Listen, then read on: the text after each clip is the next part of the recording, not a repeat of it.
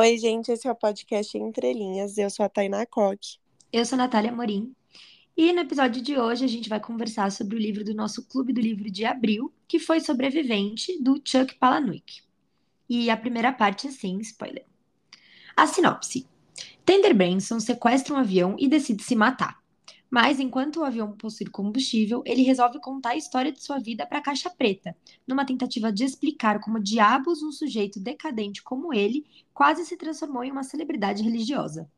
Sobrevivente busca ser uma história cheia de ironia e sarcasmo, que usa como cenário um país que tropeça em seus próprios valores e onde qualquer um pode virar modelo de qualquer coisa. É, antes de tudo, a gente quer avisar aqui que tem muito gatilho de suicídio nesse livro e nesse episódio. A gente vai falar bastante sobre o assunto. Então, se você não, não quer ouvir, acho que é melhor parar o episódio por aqui. Essa história começa na página 353. Isso porque esse livro ele é contado de trás para frente, então a gente começa no final, onde o protagonista, Tender Branson, fala para a Caixa Preta de um avião que ele sequestrou, que vai contar por que e como que ele chegou à situação em que ele se encontra. O Tender fazia parte de uma seita religiosa em que grande parte das pessoas tomaram veneno juntas e se mataram. Infelizmente, seitas desse tipo existiram mesmo e teve até um caso super famoso do Jim Jones, que para quem não sabe, ele também convenceu é, várias pessoas a cometerem suicídio.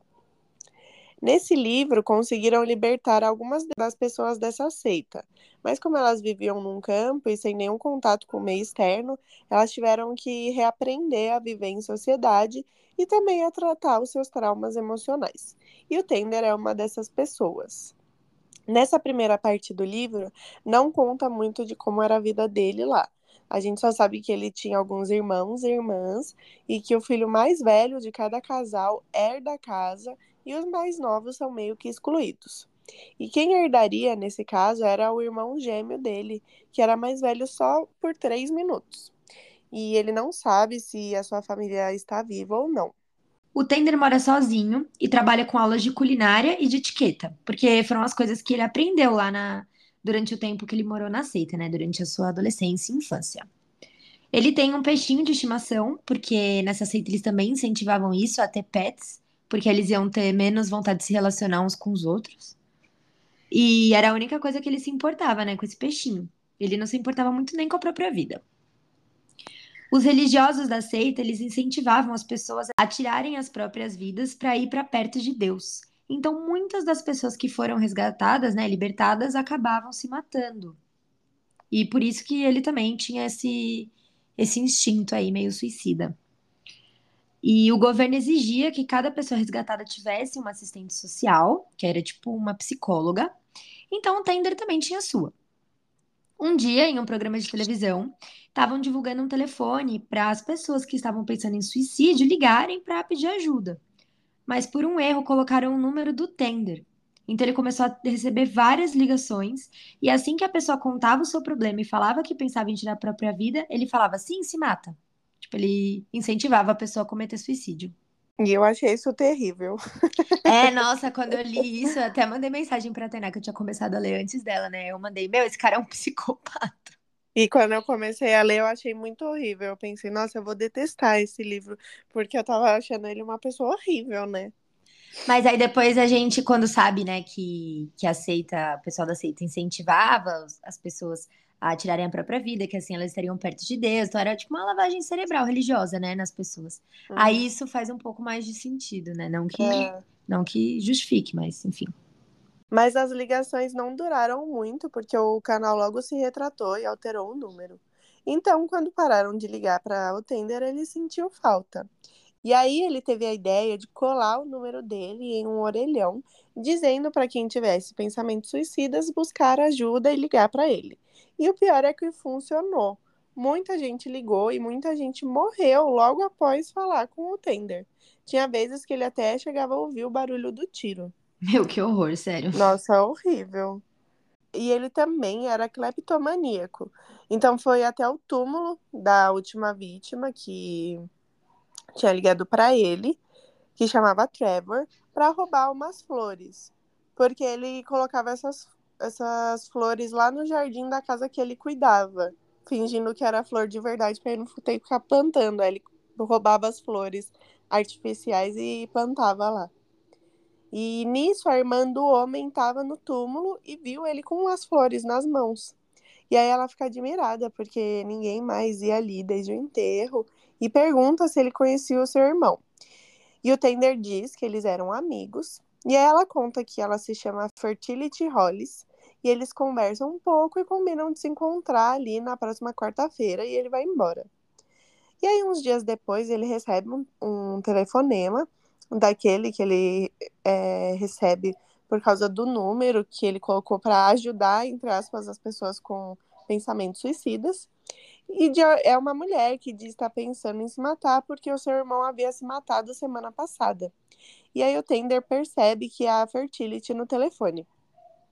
E aí, no meio da conversa, ele pergunta se ela é a única que ainda visita o túmulo do irmão, e ela conta que viu um homem estranho lá também.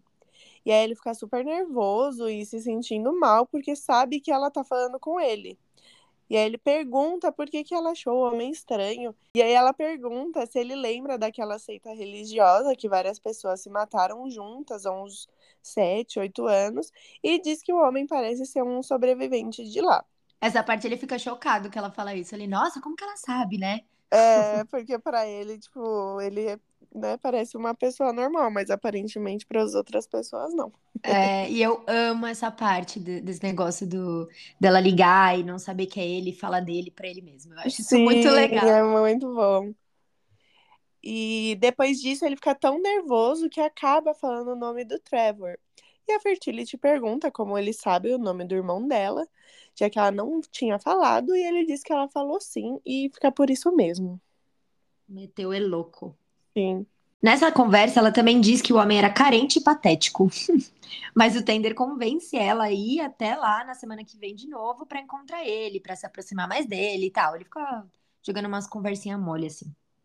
E ela fala que vai, mas depois ela começa a falar de sexo com ele no telefone. E ele fica super constrangido e desliga. Porque, sei lá, sexo pra ele é um tabu. Ainda não, nesse começo ainda não se entende muito o motivo, mas depois Uhum. vai dar para entender. Os dias passam e finalmente chega o dia deles se encontrarem. A Fertility puxa ele pra dançar no meio do cemitério, normal, e conta pra ele que o Trevor tinha visões proféticas. Que uma vez ele levou ela pra fazer um cruzeiro e começou a dançar com ela. Mas o navio tava afundando e tava todo mundo em pânico, já tava entrando água, tipo, tá uma ba- bagunça, os, os móveis assim deslizando pros lados, né? E os dois continuavam dançando no meio da, da loucura toda. E ela conta que isso tudo aconteceu porque o Trevor sabia que ninguém ia morrer e que tudo ia acabar bem. E ele pergunta se ela tem esses sonhos também, e ela fala que tem. E aí ele pergunta se ela vai se matar igual o irmão, e ela responde: tudo depende de como meus sonhos piorarem. Porque ela fica reclamando que ela já sabe tudo que vai acontecer, então a vida meio que perde um pouco a graça, né? Imagina. Uhum. Mas eu achei que esse negócio deles ficarem experimentando as coisas, tipo ir num cruzeiro que sabe que não vai chegar a matar, mas dá pra você ter experiência de muita coisa assim na vida. Eu achei legal essa parte. Nossa, eu achei muito legal também. E no mesmo dia, a Fertility liga pra ele, né? Ainda pensando que é outra pessoa na linha, que ajudar ela a não cometer um suicídio. E o Tender fica super ansioso pra saber o que ela vai falar dele, né? Se ele conseguiu melhorar a primeira impressão que causou nela, que foi péssima. Mas ela reclama de um monte de coisa da aparência dele, né? De novo. E pergunta se pode conhecer ele pessoalmente. Ela fala que se sentiu muito atraída por ele, pela voz dele, e começa de novo a falar de sexo. E ela diz que faz o que ele quiser se ele topar encontrar com ela. O Tender fala: é esse cara aí que você não gosta, eu quero que você faça sexo com ele de tudo quanto é jeito e me conte depois. Olha que podre esse cara. Nossa, sim. Nossa, eu fiquei com muita raiva dele.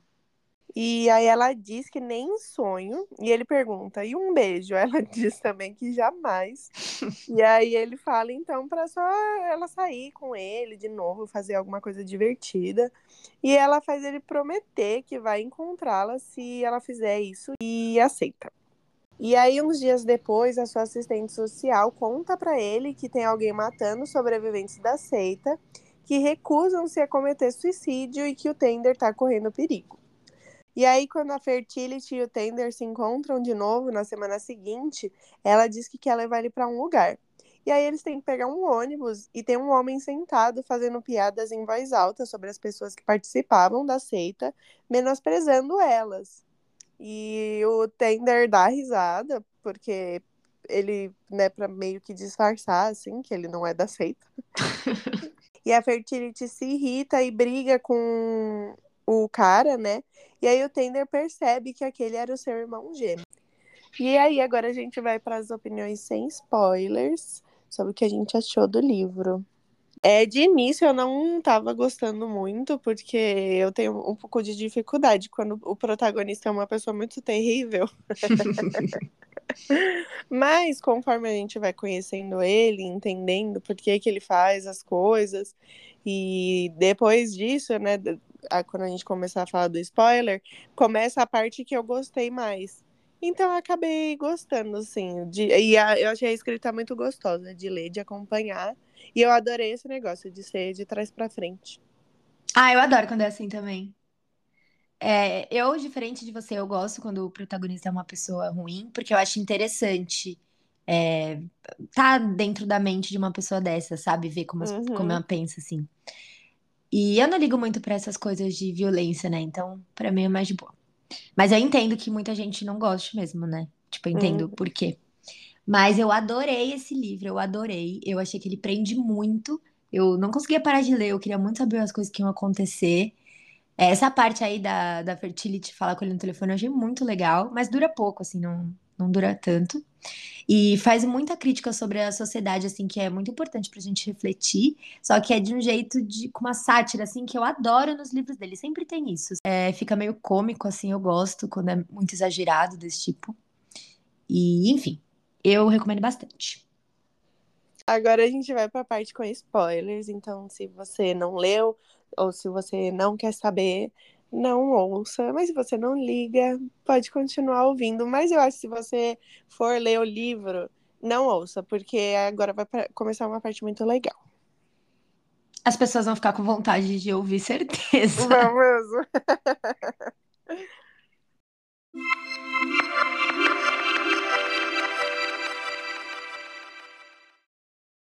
O Tender até pensa que o seu irmão pode estar por trás dos assassinatos, né? Mas ele acaba deixando isso pra lá. Porque quando ele vê ele, ele fala, nossa, acho que pode ser que seja meu irmão, mas ele faz, ah, tá bom.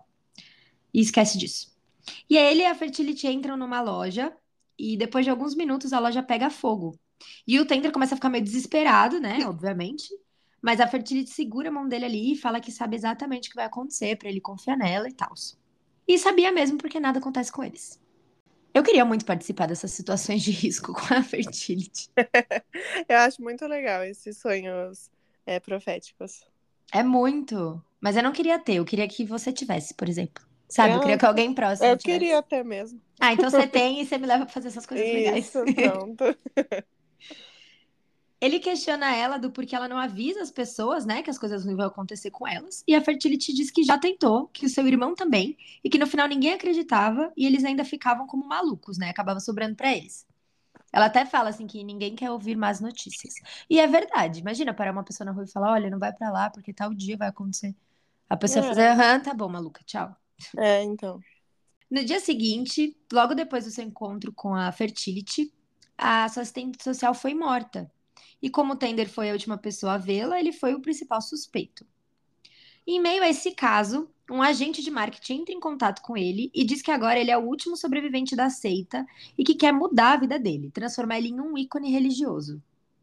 Gente, essa parte, sério. Daqui para frente é só para trás.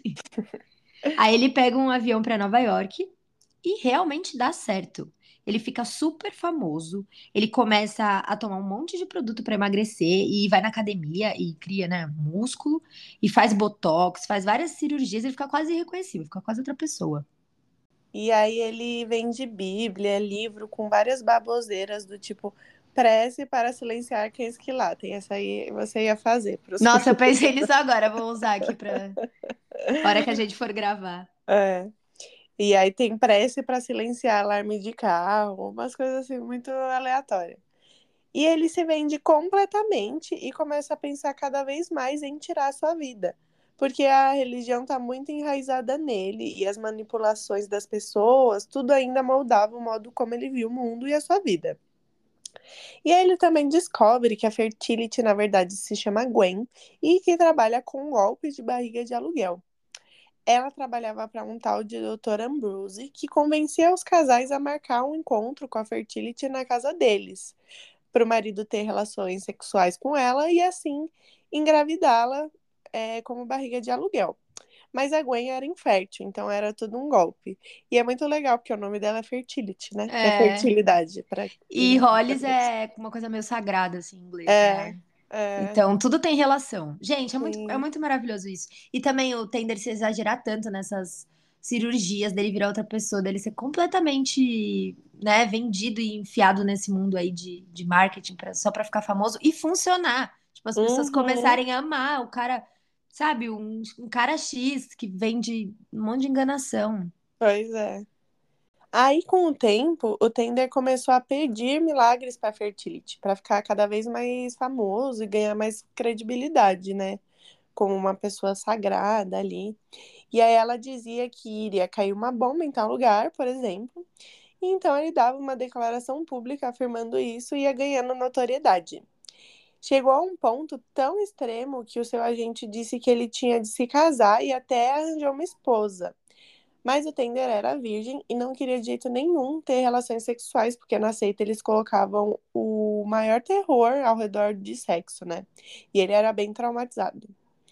E aí ele estava tão no auge da fama que o seu casamento ia ser no intervalo do Super Bowl. E isso é muito legal, porque o Super Bowl é a, tipo, o maior lugar onde os patrocinadores fazem campanha, né? Então esse livro fala muito sobre o marketing nos Estados Unidos, que é assim terrível. Eles de, eles fazem até uma planta se tornar sagrada com o marketing deles. Sim, e é muito bom que não vai ter Beyoncé nem Rihanna, vai ter o casamento do é. fulano religioso. E aí, no dia anterior ao seu casamento, ele foi no banheiro e a Fertility entrou atrás. E ele pediu o maior milagre da história para soltar no dia do seu casamento, em meio ao Super Bowl, já que a audiência seria gigante. E então ela conta que sabe tudo desde o começo, que sabe que ele falou com o Trevor no telefone, que sempre soube que também estava falando com ele quando ligava e que não ocupava pela morte do Trevor. Nisso entra seu irmão gêmeo no banheiro e aponta uma arma para ele. E a Fertility diz para ele relaxar que seu irmão não vai atirar e conta que o seu agente vai morrer. E que ele vai cheirar um dos perfumes que eles vendem e vai estar tá com veneno dentro. E aí o Tender vai ser o principal suspeito e a polícia vai prender. Mano, é muito bom que eles estavam vendendo até perfume, sabe? Pois é. Aí os três juntos bolam um plano que dá super certo. O seu casamento começou e ele não precisava nem falar nada, nem a esposa, ninguém precisava falar nada, porque já estava tudo gravado antes. E aí eles iam soltar nos altos-falantes na a gravação. Olha isso. E aí, logo após a cerimônia, a polícia já começou a invadir o estádio, né, para prender ele por causa da morte do agente. E nessa hora, a grande previsão que ele queria soltar no, no meio do jogo foi o placar final. É maravilhoso isso. É muito eu bom. Eu não esperava que fosse isso. Nem eu. E aí, nossa, começou, né, gente? Imagina, a maior loucura do mundo. As pessoas e até os jogadores ficaram loucos. E a confusão de, de pessoa era tanta que começou a dificultar, né, para a polícia chegar até ele e prender ele. Então, ele consegue fugir com o seu irmão e com a Fertility. E aí eles pegam carona em trailers que eram levados para ser vendidos, então eles eram acoplados ali, tipo, o trailer era acoplado no veículo e eles ficavam dentro do trailer escondido, né, sem ninguém saber durante vários dias que passam juntos, eles acabam se apegando, né? O seu irmão pede para os dois dormirem juntos, eles é a fertility, ele queria muito que isso acontecesse, mas nunca acontece. Um dia a fertility acaba ficando para trás, como ela mesma já tinha falado que isso ia acontecer. Ela falou: "Eu vou acabar ficando para trás" e realmente ela ficou. E os irmãos seguem o final da viagem sozinhos. Sabe uma coisa que eu acho das visões da, da Fertility? Que ela que acaba que meio que realizando, sabe? Tipo, ela, ela sabia que ela ia ficar, que ela ia se perder, então, e ela não fez nada para evitar. Tipo, ela meio que aceitava como realidade suprema, tipo, não importa o que eu faça. Tipo, ela é. meio. Porque não tinha o que fazer, porque ia acontecer de qualquer jeito. Mas se ela. Eu ia tentar tomar outras decisões pra ver se. Mas aí você tentar tomar as outras decisões ia fazer com que aquela previsão acontecesse, entendeu? Tipo, pra Mas- mim, para mim é de não importa o que você fizesse, aquilo ia acontecer, entendeu? Não, sim, mas eu achei que ela lidou com isso de uma forma muito conformista. Eu não ia ser assim, eu ia falar, não, vou dar um jeito, sei lá. Até, Não. ah, tipo, sabe a, a Alice do Crepúsculo? Ela Sei. tinha as visões do que o que poderia acontecer, mas conforme a pessoa mudava de opinião, ia mudando a... O que não fazia sentido nenhum, né? Não adiantava nada ter essa visão. Não, mas é tipo aqueles filmes lá, é, como que é o nome? É Premonição? O nome Que daquele filmes de terror você tá falando? É, de terror. É. Que, tipo, não importa o que você faça, aquilo vai acontecer. Então, tipo, aí eu tentar faz... mudar, vai, é, tipo, resultar naquilo acontecendo, entendeu? Não sei se vai dar pra entender. Não, eu entendi. Eu acho que é isso mesmo. Eu acho que você tem razão. Mas se fosse eu, eu ia ficar tentando ver se. testando se eu, É. se eu driblava. Não, com certeza. Mas eu acho que ela já deve ter tentado. Aí, tipo, ela chegou à conclusão de que de qualquer jeito tudo acontece. É, pode ser, porque ela faz tudo pra chegar naquilo mesmo. Ela fala, ah, já vou. Ela até ajuda o negócio acontecer, É. eu acho. Bom, mas enfim. É, os irmãos então estavam indo juntos para o campo onde eles moravam na época da seita. E agora o campo virou um aterro sanitário para conteúdo pornográfico. Que quem teve essa brilhante ideia, inclusive, foi o Trevor. Na verdade, foi o agente dele, enfim. Ah, e outra coisa, ele nem tentou salvar o agente, né? É, porque ele sabia que não, não ia ter o que fazer. Mas se ele escondesse o perfume, o agente podia estar vivo. É, Aí ele tropeçava, lá. batia a cabeça e morria. É, então. Bom, enfim. E aí o irmão dele insiste que ele precisa se relacionar sexualmente pra se desvencilhar completamente da seita, porque ele fica falando que o Tender ainda tá muito é, enraizado nos costumes, nas coisas que ele tem que se desvencilhar. E o Tender até fala, mas caramba, eu já fiz um monte de procedimento estético, já me droguei, já roubei, sabe? Já fiz tanta coisa. E aí ele fala, é, mas você não se relacionou sexualmente com ninguém. Ele achava que aquilo era a chave do- de tudo. E aí o irmão também fala que todas as lembranças que o Tender tem daquela época são uma mentira. Ele fala que o Tender pegou tudo que falavam pra ele, né, como a- que as pessoas da seita falavam pra ele como uma verdade, mas conta que foi o seu irmão mesmo que ligou pra denunciar a seita depois do parto do seu filho. Porque quando uma mulher ficava grávida na seita, eles obrigavam todas as crianças mais novas a assistirem o parto. E obrigavam as mulheres a exagerarem ainda mais na dor que elas estavam sentindo, pra ficar uma coisa terrível e traumatizar as crianças, pra elas não conseguirem ter relações sexuais. E aí o Tender começa a cair em si e acaba batendo o carro até, porque a vista dele ficou toda embaçada de tanto que ele chorou, coitado. Ele percebeu que realmente era verdade. E aí com a batida, vocês estão preparados pra isso? Um troféu perfura o olho do irmão dele. Essa hora Nossa, assim, é horrível. muito, nossa senhora.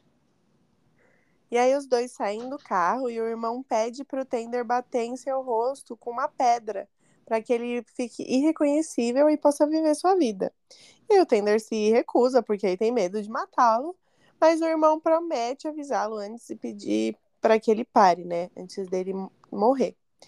E aí o Tender vai, vai batendo com a pedra e o irmão dele não avisa, e aí o Tender mata o seu irmão. E aí a Fertility encontra eles e diz que ele não matou seu irmão, assim como ele não matou o Trevor, que ambos queriam isso. Não concordo, mas tudo bem. Ah, eu concordo. Não, o irmão ele matou, pra mim. O Trevor, assim, não, não foi legal, né? E às vezes é isso que vai fazer a diferença na vida do- da pessoa. Então, eu acho que ele indiretamente deu uma Ah, ajudada. sim, não, indiretamente, mas era. Eles já queriam morrer. É, sim, mas ele que fez, entendeu? Sei lá. Eu achei que ele foi uma pessoa horrível em ambas as Não, vezes. ele é, ele é mesmo, lógico que ele é. E aí eles vão para casa dos últimos clientes dela, que coincidentemente eram também os clientes de etiqueta do Tender. E aí, após a relação com o homem, o Tender entra pela janela e os dois finalmente fazem sexo e dormem juntos.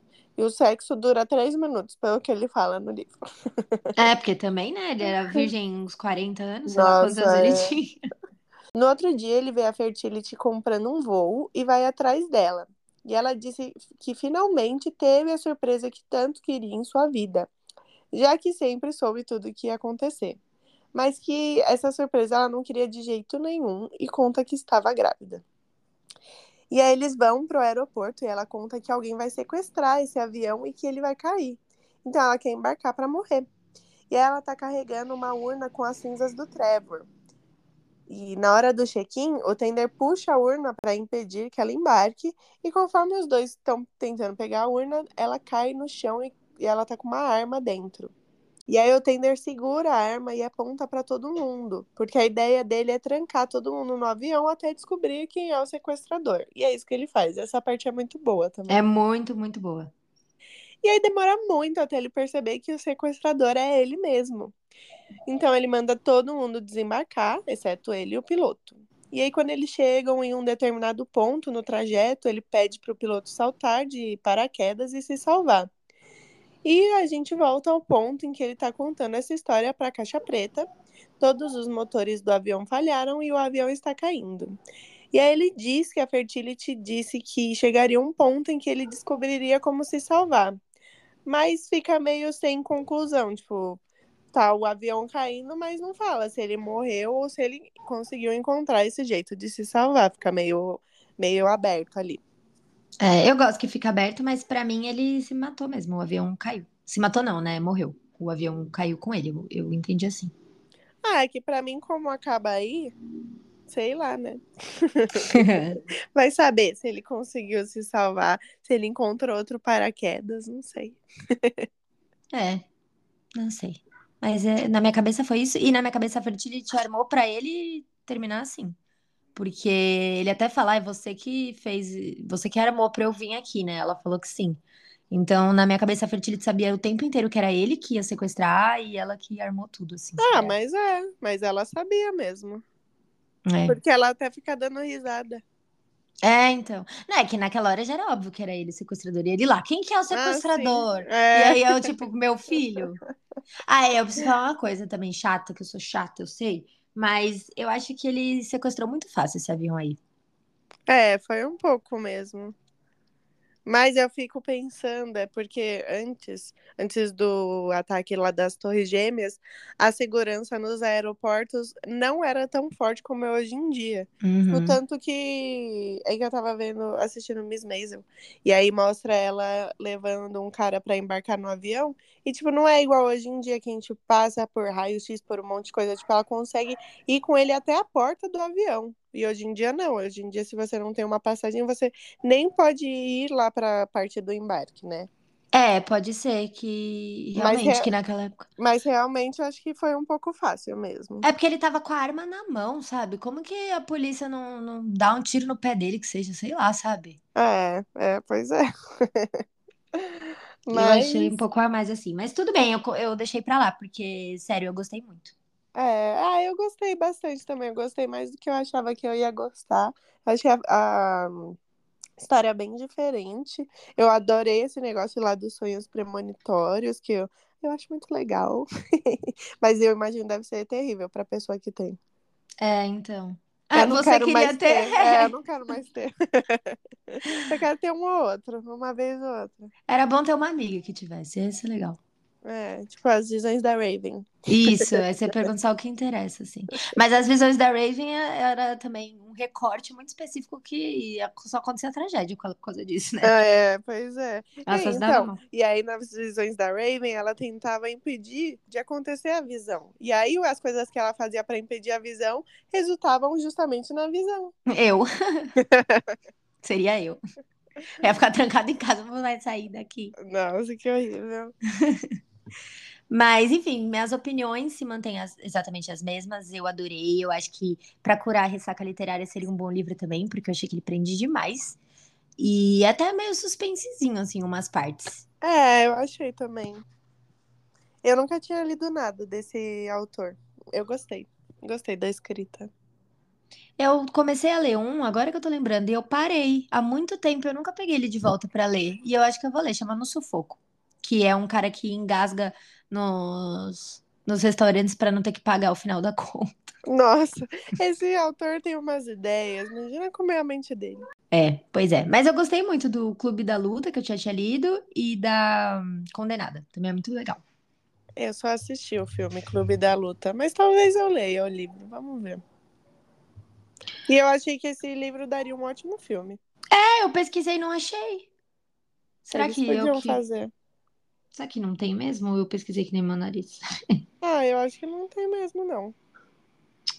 Porque eu ponho aqui filme sobrevivente e aparece um nada a ver. Eu acho É. que não deve ter, nunca ouvi falar, pelo menos. Também acho. Bom, e o livro que a gente escolheu pro nosso clube do livro de maio é O Som do Rugido da Onça, da Micheline Verunsky. Ele venceu o prêmio Jabuti do ano passado. E sabe os outros que venceram também? Torto Arado e O Avesso da Pele, que já tem episódio aqui. Vão ouvir, porque é perfeito. Os dois livros são maravilhosos. Sim, a gente ama. Então eu tô super ansiosa para ler esse. Ah, eu também. A sinopse é: Em 1817, Spix e Martius desembarcaram no Brasil com a missão de registrar suas impressões sobre o país. Três anos e dez mil quilômetros depois, os exploradores voltaram a Munique, trazendo consigo não apenas um extenso relato da viagem, mas também um menino e uma menina indígenas que morreriam pouco tempo depois de chegar em solo europeu. Entrelaçando a trama do século XIX ao Brasil contemporâneo, somos apresentados também a Josefa, jovem que reconhece as lacunas de seu passado ao ver a imagem de Inhaê e em uma exposição. Enfim, estou empolgadíssima para ler esse Ah, eu livro. também. Eu também. Parece muito bom. E normalmente os livros que ganham esse prêmio são muito bons. E eu vi aqui que o Itamar Veira Júnior, que foi o escritor de Tortarado, gostou. Uhul! Ai, Tamara. Preciso ler um livro assim muito, muito bom. E tem 168 páginas. Nossa, dá pra ler em um dia. E eu amei a capa, eu achei muito bonitinha. Eu achei linda também. Então é isso, gente. Esse foi nosso episódio. Espero que vocês tenham gostado. Contem pra gente se vocês já leram esse livro ou algum do Chuck Palahniuk. O que que vocês acharam? Isso, e acompanha com a gente o Clube do Livro. Isso. Então é isso. Um beijo. Até o próximo episódio. Um beijo!